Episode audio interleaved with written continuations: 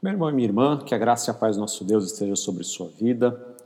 Quero trazer a palavra do Senhor ao seu coração nessa tarde. Palavra que está em Mateus, capítulo 13, versículo 30. Deixem que cresçam juntos até a colheita, e no tempo da colheita direi aos ceifeiros: Ajuntem primeiro o joio e amarrem-no em feixes para ser queimados mas recolham trigo no meu celeiro. Essa semana tenho falado de parábolas e hoje queria falar sobre a parábola do joio e quais as lições a parábola do trigo e do joio traz ao nosso coração e que aplicações nós podemos tirar para esses dias. A parábola do joio vai nos ensinar que existe algo que é inimaginável, mas real, apesar de ser um contrassenso, nós conhecemos bem, que é a ideia do cristão nominal, aquele que se chama cristão, mas ele não é cristão.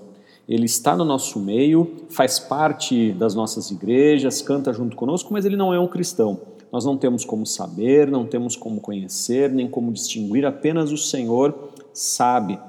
Nós precisamos notar que o joio, ele cresce na mesma terra, no mesmo campo em que nós crescemos, é uma terra boa, a terra que germina, que floresce, mas não é o mesmo agricultor, não é o mesmo que semeou. Quem semeou a boa semente foi o dono da terra, mas a Bíblia diz que o seu inimigo foi aquele que semeou o joio para bagunçar a, a plantação do seu vizinho.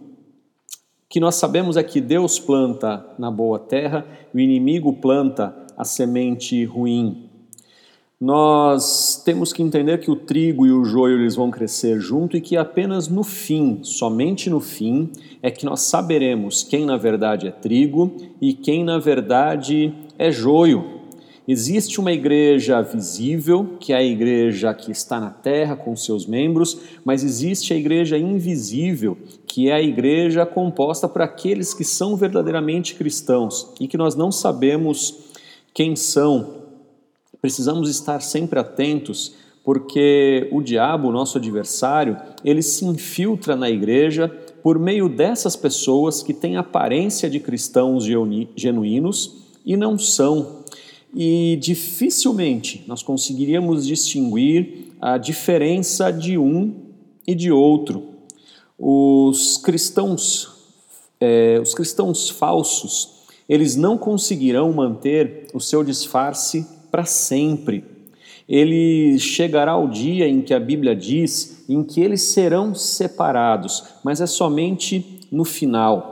Não é com isso que nós devemos então aceitar todo tipo de coisa e achar que qualquer pessoa deve ser aceita no nosso meio. Aqueles que são manifestos como hereges, malfeitores, pessoas que amam declaradamente o pecado devem ser disciplinadas. Nós não devemos julgar aqueles que, sendo cristãos, ah, em algum momento da sua vida pecam e erram, se arrependem, esses nós devemos ajudar e auxiliar. Nós devemos amar a todos aqueles que se arrependem e confessam ao Senhor.